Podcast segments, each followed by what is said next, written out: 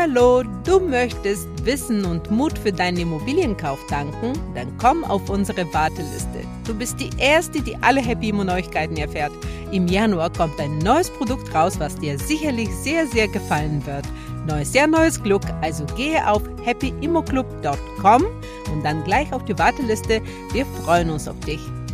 Willkommen beim Happy Immo Podcast. Heute zu Gast wieder die Steuerstrategin Judith Scholz. Hallo Judith. Hallo Maja. Ich freue mich total, dass du da bist und kein Mensch weiß, wie sehr du und ich ähm, schwitzen, wenn wir diese Folgen aufnehmen, weil äh, das Thema Steuern einfach sehr, sehr komplex ist, oder? Ja, ist ein heißes Thema. Aber kurz zu dir, Judith. Wir haben ja schon eine Folge mit dir aufgenommen. Das war ähm, zum Thema äh, Steuern äh, beim Thema Immobilien als natürliche Person. Und das war für Anfänger, es war eine tolle und sehr, sehr, sehr umfassende Folge. Ähm, aber wer noch nicht weiß, wer du bist, vielleicht sagst du kurz, wer du bist und wofür dein Herz schlägt. Sehr gerne, Maya. Also einer meiner Chefs hat irgendwann mal gesagt, äh, Taxes are my life. ich weiß nicht, ob ich ganz damit mitgehe, aber ähm, es schlägt auf jeden Fall ein ganz großes Herz in mir für Steuerrecht. Und ähm, gleichzeitig auch das Frauenthema. Also ich freue mich riesig, dass ich hier sein darf, um euch, liebe Zuhörerinnen, dieses wichtige Thema äh, näher ans Herzen zu reichen, um, um euch einfach damit zu beschäftigen. Ob es am Ende macht oder nicht, aber ich halte es für total wichtig, ähm, weil, weil es so viel Unabhängigkeit ins Leben bringt und wir Frauen uns zu wenig damit auseinandersetzen. Ja, und ansonsten bin ich ähm, in den großen vier, so, sogenannten großen vier, also Big Four Gesellschaften, groß geworden, habe über zehn Jahre dort gearbeitet, habe immer mit M&A-Prozessen und internationaler Strukturierung aus steuerlicher Perspektive zu tun gehabt auch einige Zeit, ähm, sogar signifikant, irgendwie vier Jahre mit Real Estate Transaktionen. Und seit circa fünf Jahren bin ich dabei, das in meiner eigenen Kanzlei zu machen und es macht riesigen Spaß. Insofern freue ich mich, heute hier sein zu dürfen, Maya. Vielen Dank. Ja, wir freuen uns auf jeden Fall sehr. Und ich will jetzt nur zum Anfang schon mal so ein paar Hinweise geben, weil heute geht es nicht mehr so richtig um die natürlichen Personen, sondern um die Alternative GmbH oder UG als Eigentümerinnen von Immobilien. Und ich habe so viele Fragen dazu schon bekommen äh, in unserem Netzwerk, in unserem Circle und so weiter. Wann macht es Sinn, wann macht es keinen Sinn? Also das erklären wir heute, Ladies. Aber der erste Hinweis ist, wir helfen euch und geben euch ähm, Ideen dafür, wie man gut strukturieren kann, so dass wir die äh, Steuern optimieren. Aber das musst ihr schon mit euren Steuerberaterinnen vertiefen, weil es kommt immer auf die Details an und wie das äh, Finanzamt auf bestimmte Themen reagiert und so weiter. Und das will ich vorab sagen. Und äh, hast du was dazu zu sagen noch, Judith? Ist das, habe ich es gut formuliert? Ja, hast du richtig. Äh, Steuerrecht ist einfach viel zu komplex, um es schon als Steuerberater alles in einem zu verstehen. Deshalb geht es immer nur über den konkreten Sachverhalt. Ja, und aus so einem Podcast wird man ja kein Profi, ne? Und deswegen muss man ihn mehrmals anhören und sich auch noch weiterhin schlau machen äh, im Internet und bei den Steuerberatern. Und vor allem guckt, wenn ihr solche Strukturen macht, dass ihr euch bei spezialisierten Steuerberaterinnen informiert, die sich auf das Thema Immobiliensteuerrecht auch fokussieren. Oder entsprechend Leidenschaft mitbringen und sich einfräsen, das geht auch, ja. Ja, ja. Ich finde aber ehrlich, aus meiner Erfahrung heraus, aber vielleicht, weil ich auch so komplexe Sachen in der Vergangenheit gemacht habe, ähm, war es mir immer wichtig, dass meine Steuerberater wissen und die Erfahrung mitbringen, dass sie schon mal so ein bisschen mit Immobilien zu tun hatten, weil ich feststelle, dass die Steuerberater, die eher so allgemein auf die Steuern gucken und einfach die allgemeinen Steuererklärungen machen, dass sie sich da einfach nicht auskennen. Das stimmt, das kann schon sein. Aber das, dafür kriegt man ja ein gutes Gefühl, wenn man hier mit so ein paar Impulsen zum Steuerberater läuft und schaut, was, wie reagiert er. Und dann wird der Bauch schon eine gute Antwort geben. Da sagst du genau das Richtige. Übrigens, äh, ich mache es genauso. Ich hole mir Inspiration im, äh, im Gespräch mit Steuerberatern oder im Internet oder jetzt in so einem Gespräch mit dir. Und dann gehe ich zu meiner Steuerberaterin und sage, okay, ich würde gerne das und das und das machen. Geht das? Und was wären die Steuern, die ich dann zahlen müsste? So gehe ich das an. Bin ich voll bei dir. Ha, perfekt. Jetzt, bevor wir starten, ähm, ich erkläre euch kurz, wie wir das, diesen Podcast strukturiert haben, damit es ein bisschen mehr ähm, Guidance gibt und damit ihr nicht verloren geht. Wir ähm, machen eine kurze Zusammenfassung und Wiederholung äh, vom letzten Mal zum Thema äh, Steuern beim Immobilien, wenn es um eine natürliche Person geht. Dann ähm, schauen wir, was es für eine Alternativen gibt. Das ist diese alternative GmbH, über die wir heute sprechen. Dann gucken wir uns an, ähm, was und wann Sinn macht, eine GmbH zu gründen und äh, durch eine GmbH in Immobilien zu investieren. Gibt es da Vorteile? Welche das sind? Da gehen wir darauf ein. Dann gucken wir uns die laufende Besteuerung in einer GmbH oder UG. Wir erklären später, was das, was der Unterschied ist. Und am Ende sprechen wir über die Steuern beim Verkauf.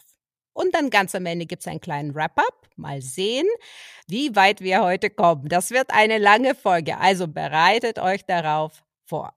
So, Judith, jetzt geht's los. Zusammenfassung von der letzten Folge. Super, Maja, sehr gerne. Also beim letzten Mal haben wir uns darüber unterhalten, welche Steuern oder wie Ertragssteuern sich verhalten, wenn ich als natürliche Person eine Immobilie im Privatvermögen halte. Vielleicht nochmal kurz als Wrap-up. Es gibt verschiedene Vermögenssphären, denen ich eine Immobilie zuordnen kann. Und wir sind jetzt gerade bei der natürlichen Person, also du, ich, Maya, wer auch immer, also jede natürliche Person im Privatvermögen. Und wir haben in der Konstellation vor Augen gehabt, eine Person, die nicht nur Vermietungseinkünfte generiert, sondern zusätzlich noch Einkünfte beispielsweise aus einem Angestelltenverhältnis bezieht. Das nennen wir Steuerberater Einkünfte aus nicht selbstständiger Arbeit, können aber auch andere Einkunftsarten sein. So, und in dem Zusammenhang haben wir einen ganz großen Vorteil im, ähm, herausgearbeitet, weil nach einer Haltefrist von zehn Jahren die, die Veräußerung dieser Immobilie steuerfrei gestellt wird. Das heißt, wenn ihr Gewinne aus der Veräußerung zieht, dann müsst ihr der, diese Gewinne nicht versteuern, sondern habt die vollständig für euch. Und das vor dem Hintergrund, dass ihr während der Haltephase die Abnutzungs, ähm, also die sogenannte AFA, ähm, Abschreibung für Abnutzung geltend machen könnt, die eure Vermietungseinkünfte mindern und zusätzlich noch bestimmter Erhaltungsaufwand, also Sanierungsaufwendungen, die bestimmte Voraussetzungen erfüllen, die zusätzliche Wert schaffen in der Immobilie und zusätzliche Aufwendungen sind die Einkünfte aus der Vermietung und Verpachtung und andere positive Einkünfte mindern. Und durch die Minderung dieser Einkünfte reduziert sich gleichzeitig der anzuwendende Steuersatz, weil der wiederum mitwächst mit eurem Gehalt oder mit euren Einkünften. Und das führt dazu, dass ich nicht nur die Abnutzung äh, geltend machen kann, sondern eben auch diese Aufwendung, die gleichzeitig zu einer Wertsteigerung der Immobilie führen. Wertsteigerung heißt höherer Veräußerungsgewinn und dieser ist dann noch am Ende steuerfrei. Das heißt, ich habe hier so eine Art Double Dip den ich im internationalen Steuerrecht schon gar nicht mehr finde, weil wir, wir gerade je, alle Gesetzgeber der Welt alles dafür tun, um, um, um diesen Double Dip ähm, zu vermeiden. Aber hier im nationalen Steuerrecht haben wir es noch. Deshalb ist, ist es wirklich extrem attraktiv aus steuerlicher Sicht, also als natürliche Person im Privatvermögen eine Immobilie zu halten und zehn Jahre zu warten bis zur Veräußerung. Genau, jetzt einfach gesagt. Ähm ist es so, ich kaufe jetzt eine Immobilie als Maya, eine Wohnung. Ja. Ähm, bei dieser Wohnung habe ich Kosten. Ich habe die AFA, also die Abschreibung. Ich habe die Zinsen. Ich habe ein paar andere kleinere Kostenblöcke. Und natürlich habe ich den Erhaltungsaufwand. Also zum Beispiel, wenn ich irgendwas renoviere an, an meiner Wohnung und so weiter. So. Nach zehn Jahren verkaufe ich diese Wohnung und zahle keine Steuern drauf. Und in den zehn Jahren, wo ich die Wohnung gehalten habe, habe ich nur Verluste gemacht und dadurch habe ich eigentlich meine Steuern reduziert. So, kurz gesagt, das gibt's nirgendwo, ehrlich. Also ähm, ich habe es auch nirgendwo sonst gesehen. Überall sonst muss man Steuern zahlen, wenn man Gewinne macht. Nur in Deutschland nach zehn Jahren, nach der äh, Spekulationsfrist, muss man keine Steuern zahlen, wenn man eine Immobilie verkauft. Und ähm, hört euch aber auch die letzte Folge an. Da haben wir auch ein bisschen über selbstgenutzte Immobilien gesprochen. Ähm, da gibt es andere Spekulationsfristen, die sind viel kürzer. Ja, super, Judith. Ein guter Start heute. Ja, finde ich auch. Ich möchte noch auf eine Sache hinweisen. Also wenn wir jetzt sagen, das ist steuerfrei, dann also und äh, keine Steuerart dazu sagen, dann meinen wir immer die Einkommensteuer.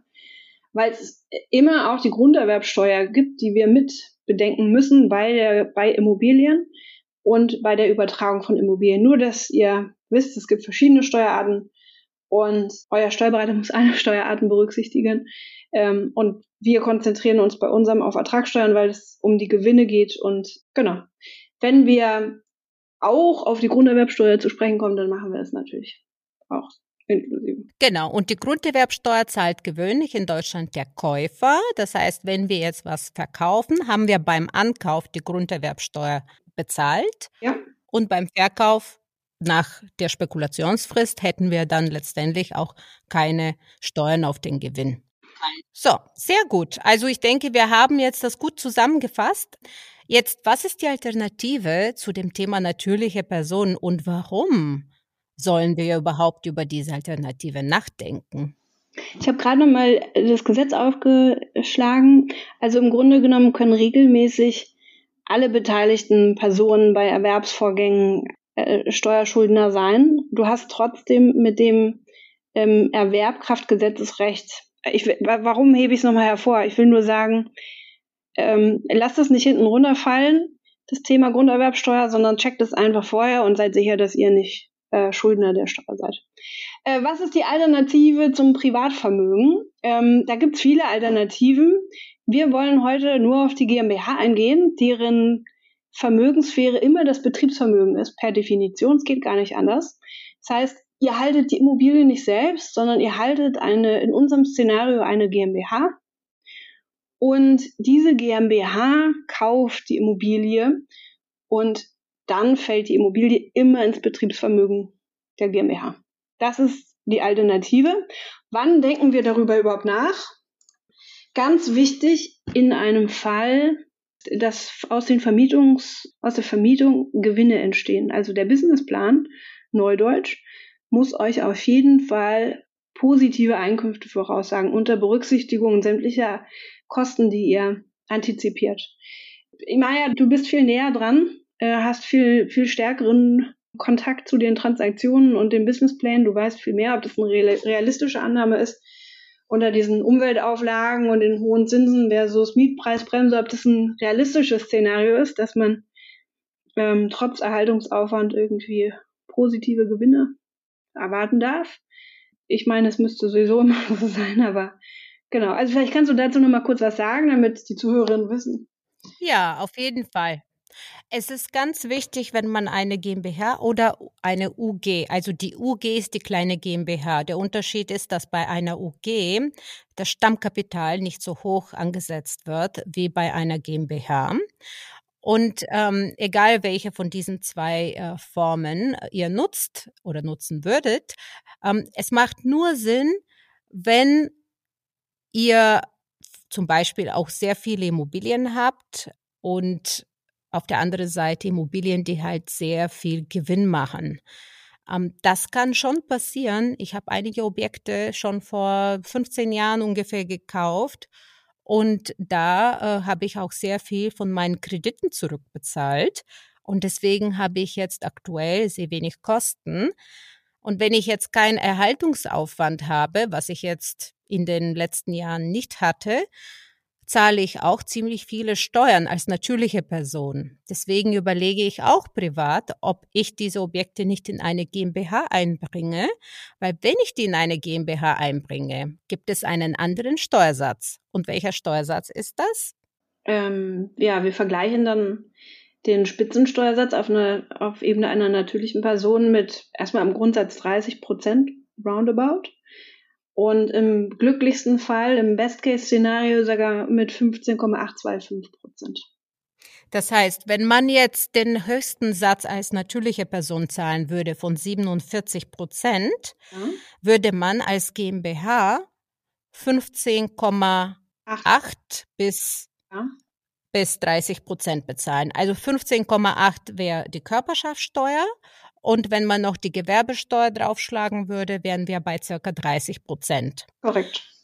Genau. Und das macht schon Sinn. Also die, der Unterschied zwischen 15,8 und 30 Prozent ist die Möglichkeit in Deutschland, den, einen Gebrauch von der gewerbesteuerlichen Kürzung zu machen. Und dann ist man eine sogenannte grundstücksverwaltende Gesellschaft, die dann nur 15,8 Prozent ähm, Steuern zahlt, nur die Körperschaftssteuer. Aber wenn man zum Beispiel Objekte handelt ne, und verkauft, kauft, verkauft in derselben Gesellschaft, dann könnte man dann sehr schnell gewerbesteuerpflichtig werden und dann muss man die 30 Prozent bezahlen.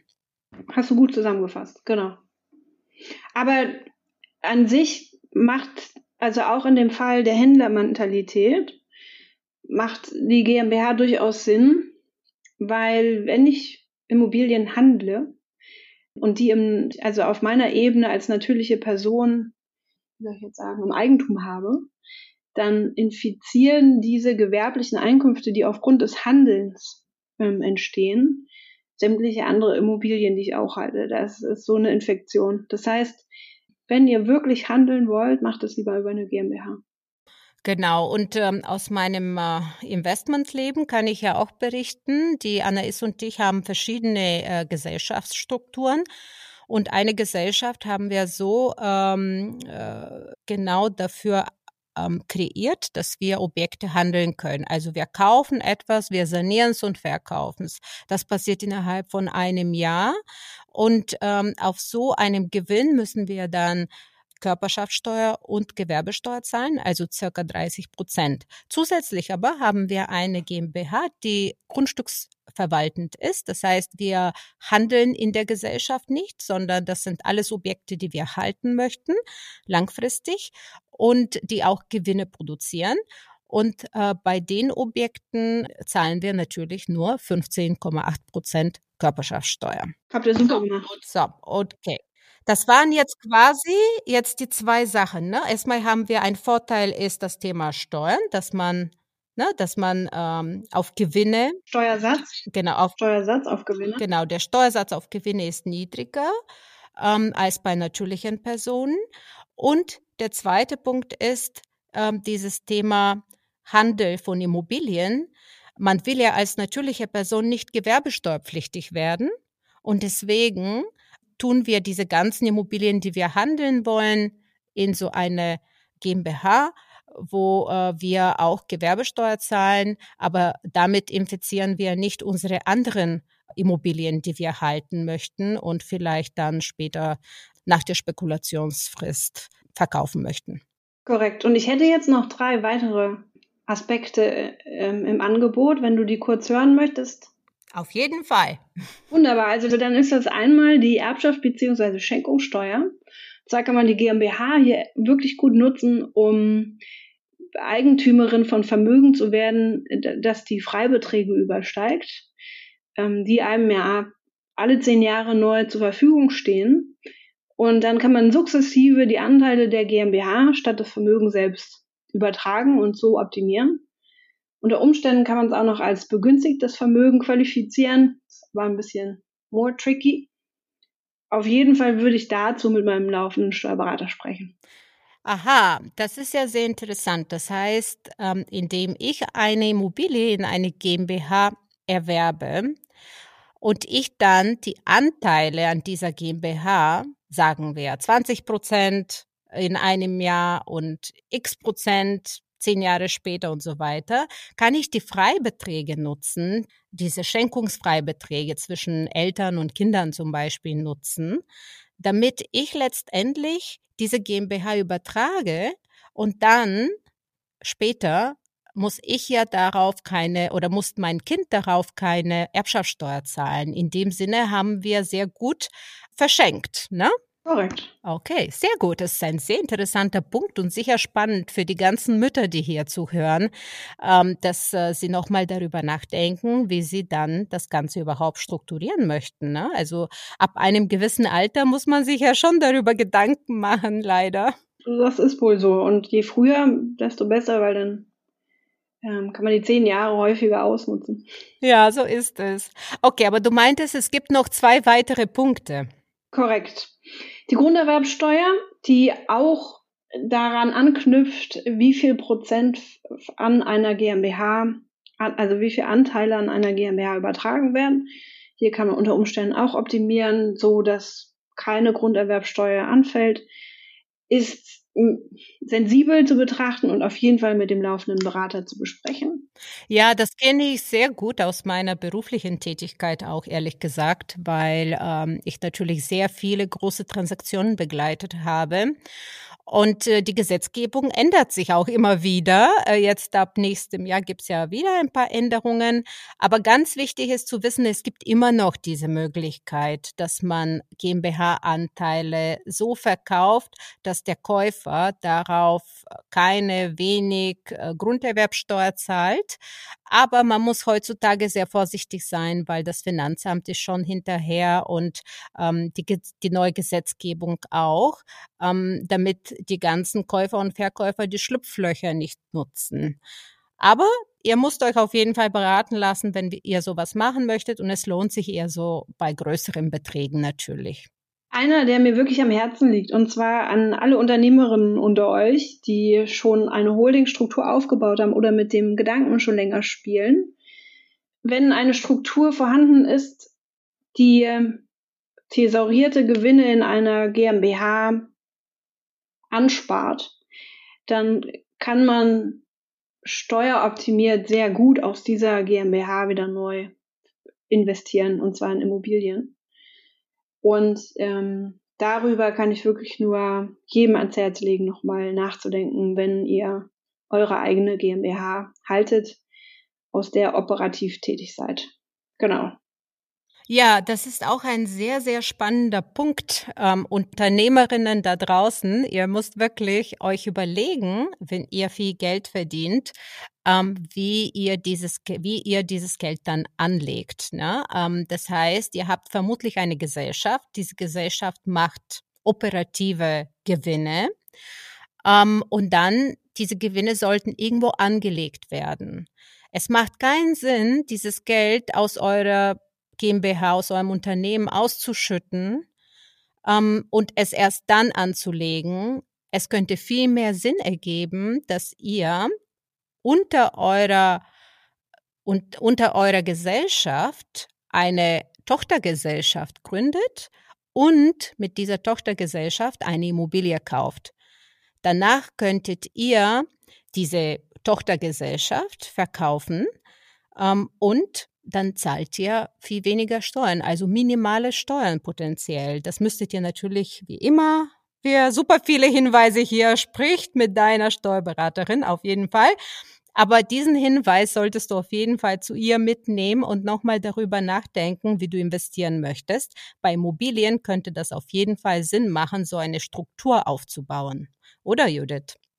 Ja, ich würde noch darauf achten, dass die Anteile an der Immobiliengesellschaft oder Immobilien GmbH nicht unbedingt mit meinem operativen Geschäft verknüpft sind, weil aus operativem Geschäft in der Regel operative Risiken resultieren. Äh, das wäre jetzt ein, das Einzige, was ich daher noch hinzufügen würde. Ansonsten ähm, gebe ich dir komplett recht und auch diese Trennung zwischen operativen Risiken und Anlage in Immobilien es lässt sich alles strukturieren, wenn man darauf achtet. Vorher. Genau. Und jetzt an alle, die uns immer fragen, warum GmbH, ja. Wir haben jetzt fünf Punkte für euch ausgearbeitet, die an sich sehr klar sind. Der erste Punkt war, der Steuersatz auf Gewinne ist niedriger in der Regel in einer GmbH, wenn man es richtig strukturiert, als wenn man eine natürliche Person ist. Dann, wenn du planst, Immobilien zu handeln, ja, macht es schon Sinn, auch eine GmbH zu haben, allein für diese Immobilien, die du ständig handeln möchtest, wegen dem Thema Gewerbesteuer. Weil, wenn du handelst, musst du nicht nur Körperschaftssteuer von 15,8 Prozent zahlen, sondern auch die Gewerbesteuer und das heißt insgesamt circa 30 Prozent. Der dritte Punkt war, dass dadurch, dass du eine GmbH hast, hast du einen interessanten Weg, ähm, deine Erbschaftssteuer oder die Erbschaftssteuer für deine Kinder zu optimieren, indem du viel früher Anteile verschenkst. Der vierte Punkt war, dass wir hm, beim Verkauf einer GmbH Möglichkeiten haben, dass der Käufer dann weniger Grunderwerbsteuer zahlt. Und der letzte Punkt war Finanzierung aus tesorierten Gewinnen. Genau, die Holdingstruktur, wie wir sie nennen, das heißt eine Muttergesellschaft, die Gewinne macht, operative Gewinne, die eine Tochtergesellschaft gründet und diese Tochtergesellschaft ähm, irgendwann zum Beispiel verkauft wird oder ja, verkauft wird. Verkauft wird, ne? Und dann, okay, und dann ähm, zahlt man wenig Steuern da drauf. Genau, die Veräußerungsgewinne von Kapitalgesellschaften aus Anteilen an Kapitalgesellschaften sind auch steuerlich sehr privilegiert. Ja, also und der fünfte Punkt ist das Thema Holdingstruktur, das, was wir erklärt haben. Du hast ein Unternehmen, dieses Unternehmen gründet eine Tochtergesellschaft, diese Tochtergesellschaft kauft eine Immobilie und dann später wird die Tochtergesellschaft verkauft. Wenn das verkauft wird, sind die Gewinne aus der Veräußerung wieder privilegiert und deswegen ist es sehr vorteilhaft, so eine Struktur aufzubauen, weil du dann auch viel, viel weniger Steuern zahlst. Auch noch dazu kannst du ja in der Holdinggesellschaft, also in dieser Gesellschaft, die die operativen Gewinne macht, da kannst du deine Gewinne einfach drin lassen, anstatt dass du sie ausschüttest und ähm, die dann einfach weiterhin investieren. Weil wenn du Gewinne aus einer GmbH oder UG ausschüttest, musst du wieder Steuern zahlen. Das ist natürlich auch so ein kleiner Nachteil, aber so funktioniert die Welt. Was für Steuern muss man dann zahlen, Judith, wenn man ähm, ausschüttet? 25 Prozent plus Solidaritätszuschlag. Also dann zahlen wir? Das sind 26,375 Prozent. Also wenn wir dann ausschütten aus unserer Gesellschaft, aus einer Kapitalgesellschaft, wenn wir Ausschüttungen machen, dann müssen wir diese 26 Prozent circa zahlen, die Abgeltungssteuer. Genau, und Ausschüttungen sind weit zu verstehen. Also jede Art von privater, eben nicht betrieblicher oder körperschaftsbezogener Nutzung von Vorteilen oder auch Cash. Ne? Also wir können nicht einfach aufs Bankkonto der GmbH zugreifen und sagen, ich brauche mal eben 10.000 Euro für die Reparatur meines Porsches. Ähm, das wird immer als sogenannte verdeckte Gewinnausschüttung angesehen werden und unterliegt dann immer diesem Steuersatz von 26,375 Prozent. Ja, das ist auch sehr wichtiger Punkt, wenn du überlegst, dir, dir eine GmbH äh, zuzulegen. Ähm, wenn du so eine Struktur aufbauen möchtest, bitte lies was darüber. Wie wird eine GmbH gegründet? Was kostet das? Äh, was für Verpflichtungen gibt es? Ne? Du musst die Buchhaltung führen. Du brauchst einen Steuerberater, der sich mit GmbHs auskennt. Es ist sehr, sehr, also sind sehr, sehr viele Punkte und die kosten alle Geld. Deswegen macht es schon Sinn, sich mit sowas zu beschäftigen, wenn du ein bisschen ja mehr Vermögen hast. Ich habe da einen Buchtipp, Maya. Soll ich den mal loswerden? Ja, super. Also ein guter Freund von mir, Alexander Keck, äh, wie, wie witzig, Keck, hat ein Buch dazu geschrieben, GmbH gründen, alles, was du wissen musst. Und er erklärt auch die Holdingstruktur nochmal. Ich weiß nicht, ob es in demselben Buch ist oder in einem seiner anderen Bücher. Aber der ist ein Praktiker, der ist kein Steuerberater. Ähm, der kann das sehr praktisch aus eigener Erfahrung, der ist nämlich ähm, Start-Upper äh, und äh, klärt darüber auf. Ah, super, sehr gut. Ja, dann holt euch das Buch und ähm, aber es gibt auch sicher auch viele andere Bücher darüber. Auf jeden Fall macht euch Gedanken, bevor ihr irgendwas macht. So, jetzt haben wir die fünf Vorteile ausgearbeitet für euch. Und jetzt geht es zu dem Thema laufende Besteuerung einer GmbH oder einer UG. Genau. Danke, Maja. Dazu hast du eigentlich schon ganz wesentliche Punkte herausgearbeitet, äh, die ich nur kurz nochmal aufgreife. Also was ist für die laufende Besteuerung relevant? Das ist immer der Steuersatz und die Bemessungsgrundlage, auf, die, auf den der Steuersatz anzuwenden ist.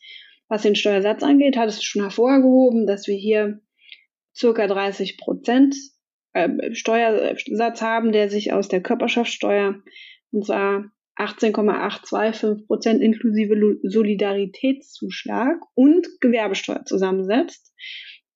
Die Gewerbesteuer ist unter Umständen, wird nicht, unter Umständen nicht erhoben, wenn wir alle Voraussetzungen erfüllen können, oder wenn die GmbH alle Voraussetzungen der sogenannten erweiterten Kürzung erfüllen kann. Und dafür muss ich grob gesagt, und da lege ich wirklich wieder ans Herzen, den Gang zum laufenden Steuerberater vorzunehmen. Wir dürfen nur eigenes Vermögen, eigene, eigenes Immobilienvermögen, grob gesagt, da gibt es einige Ausnahmen von, aber lasst uns jetzt mal beim Base Case bleiben, verwalten und nutzen. Und hier haben wir ein ziemliches Fallballprinzip. Also wenn die GmbH noch etwas anderes macht, zum Beispiel Händlermentalität ausüben, dann äh, schadet es gleich für den gesamten Gewinn dieser, also ist es gleich schädlich für den gesamten Gewinn. Deshalb kann ich hier nur sagen, wenn ihr diese auf die Gewerbesteuer verzichten wollt, was ihr anstreben solltet, dann passt darauf auf, was sie tut und macht es wirklich nur in enger Absprache mit eurem Steuerberater, der es auch bitte im Detail prüfen soll, was ihr dürft und was ihr nicht dürft. Kann sein, dass es so Edge Cases gibt, in denen der keine klare Aussage machen kann und da dürfte ihm nicht sauer sein, weil die, ich habe selbst nochmal die, die BFH-Rechtsprechung gewälzt und ähm, die Aussagen, die darin zu finden sind, sind wirklich auch sehr schwammig. Aber es ist trotzdem erforderlich, dass ihr so einen ersten Check-up macht und dann die, die gefährlichen Minenfelder euch, euch bewusst sind. Was ihr beim Steuersatz noch, ja, oder möchtest du da was sagen, Maja? Ja, ich wollte jetzt äh, kurz als Pragmatikerin irgendwas sagen. Ja. Es gibt ein paar Sachen, auf die ich immer achte, ähm, damit ich weiterhin die, die, diese gewerbesteuerliche Kürzung in Anspruch nehmen kann als Unternehmen. Und zwar eine Sache ist, dass ich kein Trader bin, also dass man nicht mehr als drei Immobilien innerhalb von fünf circa fünf Jahren. Es verkaufe. Und da gibt es verschiedene Rechtsprechungen und so weiter. Vertiefung bitte mit der Steuerberaterin. Und das andere, worauf ich achte, ist, dass ich nur Einkünfte aus Vermietung und Verpachtung habe und nicht zum Beispiel aus ähm, Energieverkauf, also Solarpaneele auf den auf den Dächern und so weiter. Man muss sehr aufpassen heutzutage, wie viel Prozent der gesamten Einkünfte auf solche Einkünfte entfallen. Deswegen, wenn du planst, an deinem Gebäude irgendwas zu machen, was dir nicht Mieten und Pachten bringt, auf jeden Fall mit der Steuerberaterin darüber sprechen. Nicht, dass du deine GmbH oder deine UG infizierst und du dann Gewerbesteuer zahlen musst. Also das ist so die kleine Einlage von der Praktikerin Maya. Super. Sehr gute Maya. Finde ich toll. Mm. Wenn, ihr, wenn wir über den Steuersatz sprechen, dann müssen wir immer auch darüber sprechen, äh, was kostet es an Steuern, ähm, bei der Ausschüttung von den Gewinnen. Das hattest du vorhin schon hergeleitet, deshalb will ich das nur nochmal als Erinnerungsposten hier aufgreifen. Es gehört im Grunde genommen mit zur Steuersatzbetrachtung, wenn ihr sagt, ihr braucht den, den Rückfluss, also die Vermietungseinkünfte für euer Freizeitvergnügen. Das jetzt mal so ganz grob zu formulieren. Die Bemessungsgrundlagen können schon leicht unterschiedlich sein, einfach aufgrund von unterschiedlichen Herleitungsmaßstäben. Äh, Stichworte sind hier Einnahmenüberschussrechnung auf Ebene der natürlichen Personen versus Bilanzierung. Dadurch können sich Zeitverschiebungen ähm, ergeben. Es könnte auch sein, dass es bestimmte Vorteile für Abschreibungen gibt, die nur bei natürlichen Personen Anwendung finden. Da muss ich sagen, das ist sehr detailreich, da kann ich gar keine Aussage gerade zu treffen. Im Zweifel sprecht wirklich euren, euren laufenden Berater dazu an. Der wichtigste Unterschied ist aus meiner Sicht, auch in Abgrenzung zum Privatvermögen bei natürlicher Person nochmal, wie ermittle ich eigentlich die Bemessungsgrundlage für eine Veräußerung der Immobilie. Weil wenn wir vorhin hervorgehoben haben, dass der, nach einer Haltedauer von zehn Jahren der, der Veräußerungsgewinn, der auf eine Immobilie entfällt, steuerfrei ist, ist das bei einer GmbH leider nicht mehr so. Da müsst ihr immer mit rechnen, dass eine Veräußerung durch die GmbH immer zu steuerlichen Einkünften führen wird. Im besten Fall gewinnen, weil dann habt ihr einen großen Vorteil aus der Veräußerung erlangt aber eben einer, einer der dem, dem Steuersatz der GmbH zu unterwerfen ist. Und hierzu gibt es, und das ist jetzt so ein bisschen die Verbindung zu der Holdingstruktur Meier, und ich weiß, es ist eine komplizierte Materie, vielleicht stoppst du mich oder ähm, greifst es danach nochmal auf. Ich würde vorher nur kurz noch eine Sache sagen, weil wir haben jetzt über die laufenden die laufende Besteuerung gesprochen und ich will nur nochmal darauf hinweisen, dass es ähnlich ist wie, bei einer natürlichen Person. Bei einer GmbH haben wir natürlich Einnahmen und Ausgaben. Ne? Und wir haben ähnliche Ausgaben wie bei einer natürlichen Person. Wir haben Renovierungsausgaben, wir haben die ganzen Zinsen als Ausgaben, wir haben die AFA, die Abschreibung sozusagen als Ausgabe, natürlich die, die verschiedenen Kosten, die mit dem Management auch zusammenhängen. Und diese Kosten kannst du natürlich von den Einnahmen abziehen, damit du auf die Bemessungsgrundlage kommst, die dann versteuert wird. So viel noch so ein bisschen zu dem Thema laufende Besteuerung. Und dann gelten ja diese zwei Steuersätze, von denen wir gesprochen haben. Einmal die 15,8 bei einer grundstücksverwaltenden GmbH, die nicht tradet, also die nicht mit Immobilien handelt zum Beispiel, ähm, und ähm, im zweiten Fall bei circa 30 Prozent, wenn diese Gesellschaft auch gewerbesteuerpflichtig wird. Ne? Eins der Hauptgründe könnte diese Händlermentalität sein, aber es könnten auch andere Gründe geben. Darauf haben wir ja davor kurz verwiesen. So, das ist zu der laufenden Besteuerung. Und dann hat Judith auch das Thema Steuern beim Verkauf jetzt erklärt. Eingeläutet. Eingeläutet. Eingeläutet. Ja, genau. Genau, die Steuern beim Verkauf sind natürlich, äh, fallen natürlich an. Hier hast du nicht diesen Vorteil, die eine natürliche Person hat, äh, nach der Spekulationsfrist, dass man dann äh, steuerfrei verkaufen kann. Hier muss man Steuern zahlen und zwar, ähm, da musst du dich auch ein bisschen beraten mit deiner Steuerberaterin. Ich als Pragmatikerin würde jetzt sagen, man sollte anstreben, wenn man eine grundstücksverwaltende GmbH hat und man nicht so viele Objekte in einer GmbH kauft und verkauft, könnte man es schaffen, dass man auch nur die Körperschaftssteuer auf die Verkaufsgewinne äh, bezahlt.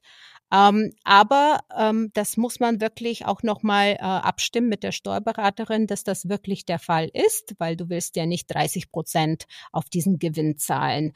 Natürlich, wenn du Objekte handelst und du mehr als drei Objekte innerhalb von fünf Jahren durchhandelst in einer Gesellschaft, dann musst du das schon bezahlen, die 30 Prozent auf deine Gewinne. Aber hoffentlich hast du viele Gewinne gemacht und dann macht es dir auch nichts mehr aus.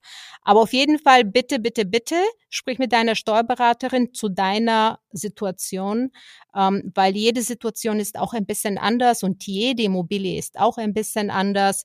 Ähm, die AFA auf denkmalgeschützte Objekte ist anders als auf nicht denkmalgeschützte Objekte und so weiter. Also es gibt viele Feinheiten und ähm, das können wir natürlich in so einem kurzen Podcast nicht alles erklären, oder Judith? Komplett richtig. Ich hätte jetzt noch ein, ein, zwei Alternativen anzubieten zu dem, zu der Veräußerung durch die GmbH. Ach so, okay. Tell us. Weil wir können ja auch über das Szenario nachdenken, dass nicht die GmbH die Immobilie verkauft, sondern ich als natürliche Person, also als Gesellschafterin der GmbH die Anteile veräußere, dann ist das der sogenannte Share Deal, der zu 60, also 60 Prozent des Veräußerungsgewinns eines solchen Share Deals würden meinem persönlichen Steuersatz unterworfen werden, wenn ich mehr als ein Prozent halte und davon gehen wir ja gerade aus. Das wäre eine Variante, ist nicht viel vorteilhafter als, also unter Umständen vorteilhafter, das müsste man einmal durchrechnen, als die 15,825 Prozent Körperschaftssteuer, die die GmbH mit unterzahlen dürfte. Aber es gäbe natürlich noch eine weitere Optimierungsstufe, die dann in Richtung Holdingstruktur zeigt, liebe Maya. Die Frage ist, wollen wir das noch kurz erläutern oder möchtest du das ähm, deinen Zuhörern ersparen? ja, also es ist schon komplex, aber wir haben es ja vor einigen Minuten hier auch schon mal äh, kurz angedeutet und kurz erklärt. Eine Holdingstruktur ist, wenn du eine, sagen wir, eine Mutter GmbH gründest und diese Mutter GmbH hat Töchter GmbHs. Und deswegen sagen wir Holding, weil die Mutter hält, ne, hält die Töchter. Und der Vorteil kommt daher, dass du die Töchter GmbHs, du kannst die Anteile an diese Tochter GmbHs verkaufen und dieser Gewinn aus dem Verkauf von Gesellschaftsanteilen ist auch sehr, sehr stark steuerlich privilegiert. So habe ich das einfach Genau, also hast du super zusammengefasst. Genau, hast du sehr gut. Ich würde jetzt noch an zwei Details arbeiten, wenn ich darf. Ähm, also wenn die Holding GmbH die Anteile an einer Tochter GmbH veräußert und es sich bei beiden um Kapitalgesellschaften handelt, das war ja das, was Maya erzählt hat, und daraus ein Gewinn generiert wird, dann werden nur fünf Prozent dieses Gewinnes der Besteuerung auf Ebene der Holding unterworfen. Und die Holding muss dafür einen Steuersatz von 30 Prozent anwenden, sodass wir hier auf eine effektive Besteuerlast von 1,5 Prozent kommen. Und, und jetzt nehmen wir den Fall an, ihr seid Unternehmerin und eure Holding hält nicht nur die Immo-Tochtergesellschaften, sondern auch euer Unternehmen, also eine weitere operative Gesellschaft, also eine andere GmbH. Und hier generiert er hohe Gewinne und diese Gewinne werden ausgeschüttet an die Holding. Dann kann die Holding diese Gewinne nutzen und reinvestieren in andere Immobilien. Und dadurch entsteht ein steueroptimiertes Reinvestitionsobjekt oder Vehikel, das nicht ganz einfach zu verdauen ist, wenn man damit nicht im Alltag zu tun hat. Aber es ist so vorteilhaft, dass ich euch wirklich ans Herz legen möchte, euch mit dem Thema auseinanderzusetzen. Ich will das aber jetzt kurz in Zahlen zusammenfassen, weil es ist schon ganz spannend. Und ich habe dir davor gesagt, als wir uns vorbereitet haben, oh, bitte keine Zahlen, aber jetzt ganz einfach, ja. Angenommen, ich gründe die Maya GmbH, die die irgendwas macht, verkauft Seminare, ja, für, für Happy Immo. Angenommen, ich verdiene in einem Jahr einen Gewinn, ich mache einen Gewinn von circa ähm, 100.000 Euro. Und angenommen, das sind 100.000 nach Steuern, okay, damit es einfacher zu rechnen ist. So. Ja. Dann sage ich, oh, 100.000 Euro, was mache ich damit? Ich könnte die an mich ausschütten, aber dann muss ich meinen persönlichen Steuersatz bezahlen. Das ist blöd. Ich könnte die in der Gesellschaft lassen, wenn ich das Geld nicht brauche. Und ich gründe eine Meier-Tochtergesellschaft. Diese Meier-Tochtergesellschaft investiert dann die 100.000 in eine Wohnung. So. Jetzt hat die Meier Tochtergesellschaft eine Wohnung und ich entscheide mich in ein paar Jahren, die Meier Tochter GmbH zu veräußern und ich kriege einen geilen Preis von 200.000, ja, dann mache ich eigentlich einen Gewinn auf die verkauften Anteile von 100.000 und ich müsste nur 1500 Euro Steuern zahlen, also die 1,5 Prozent, von denen du erzählt hast. Korrekt. Und deswegen machen solche Holdingstrukturen Sinn. Aber Ladies, passt auf, Diese Holdingstrukturen kosten auch immer Geld. Jede Gesellschaft braucht einen Jahresabschluss und eine Steuererklärung. Und deswegen macht es hauptsächlich Sinn, wenn ihr wirklich ein bisschen größere Beträge so investieren möchtet, um optimal ähm, eure Finanzen zu organisieren und ähm, gute Kapitalanlagen zu machen. Bin ich voll bei dir. Super. So. Wow, das war echt äh, nicht ganz so einfach, Judith, oder? Ja, aber hat Spaß gemacht. Ja, und wir haben es ganz gut hier zusammengefasst. Ähm, es war kein einfaches Thema. Aber jetzt zum Ende will ich dich noch fragen, was wären deine Top 3 Tipps für unsere Zuhörerinnen, die dir so am Herzen liegen? Tja, also Nummer eins, bitte investiert nicht wegen der Steuerersparnis. Der Business Case muss solide sein, ohne steuerliche Aspekte. Ähm, das zweite ist, wenn ihr eine Struktur aufsetzt, dann macht es bitte von vornherein und korrigiert nicht im Nachgang. Also wenn ihr möchtet, können wir da auch gerne nochmal sprechen. Das ist die strategischen Erwägungen äh, sind genau mein Metier, aber ich bin sicher, dass die Kollegen da auch gerne Hilfestellung leisten werden. Und das dritte ist einfach, fasst euch ein Herz, überwindet die Angst, euch mit dem Thema auseinanderzusetzen, macht's einfach und fangt mit kleinen Objekten an, äh, lernt, dass es nicht weh tut und steigert euch dann. Ja, das sind tolle, tolle Tipps. Auf jeden Fall die Angst überwinden, euch mit Finanzen, mit Immobilien und mit Steuern zu beschäftigen, weil wir haben alle irgendwo angefangen, auch ich und Judith, und das lernt ja alles schon. Und ich finde das auch einen ganz, ganz tollen Tipp. Der Business Case muss sich rechnen. Die Immobilie muss sich smart rechnen und nicht nur wegen den Steuern rechnen. Und es gibt so viele Leute in dieser Welt, die versuchen oder haben versucht, mir Objekte anzudrehen, nur weil ich so hohe Abschreibungen habe, dass ich mein Einkommen um diese Verluste reduzieren könnte und so weiter und weniger Steuern zahlen würde. Also macht das nicht mit, sondern die Immobilie soll sich vom Anfang Anfang an gut für euch rechnen. In diesem Sinne, Ladies, ähm, viel Spaß mit dieser Folge. Lieben, lieben Dank, Judith, für diese tollen Hinweise und diese ganz komplexe Materie, die wir jetzt hier versucht haben, sehr einfach zusammenzufassen. Lieben Dank. Vielen, vielen Dank. ciao, ciao. Tschüss.